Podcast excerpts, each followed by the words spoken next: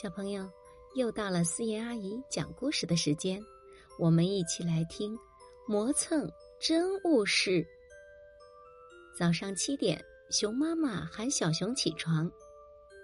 小熊不耐烦地说：“我还没有完全清醒，我再眯一会儿。”熊妈妈无奈，只好先去准备早餐。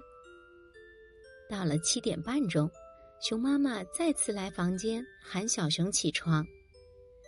小熊不情愿的坐起来，他伸了个懒腰，闭着眼睛开始穿衣服。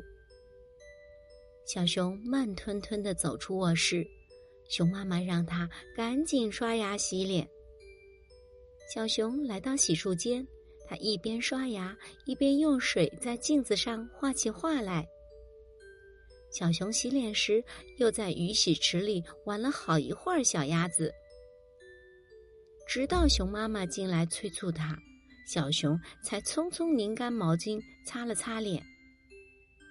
小熊在餐桌前一边吃一边扭头看新闻，熊妈妈一个劲的催促他，他却不管不顾。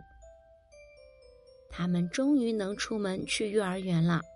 路上，小熊先是扑了一会儿蝴蝶，接着又去采花了。等小熊到达教室时，已经上课了。小熊站在门口，很不好意思。他心想：下次再不磨蹭了。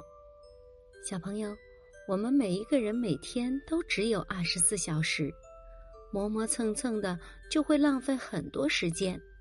我们早晨起床要快快的，穿衣服要快快的，刷牙洗脸要快快的，吃每一顿饭都要快快的，这样才能有足够的时间去玩耍、去学习、去做自己想做的事。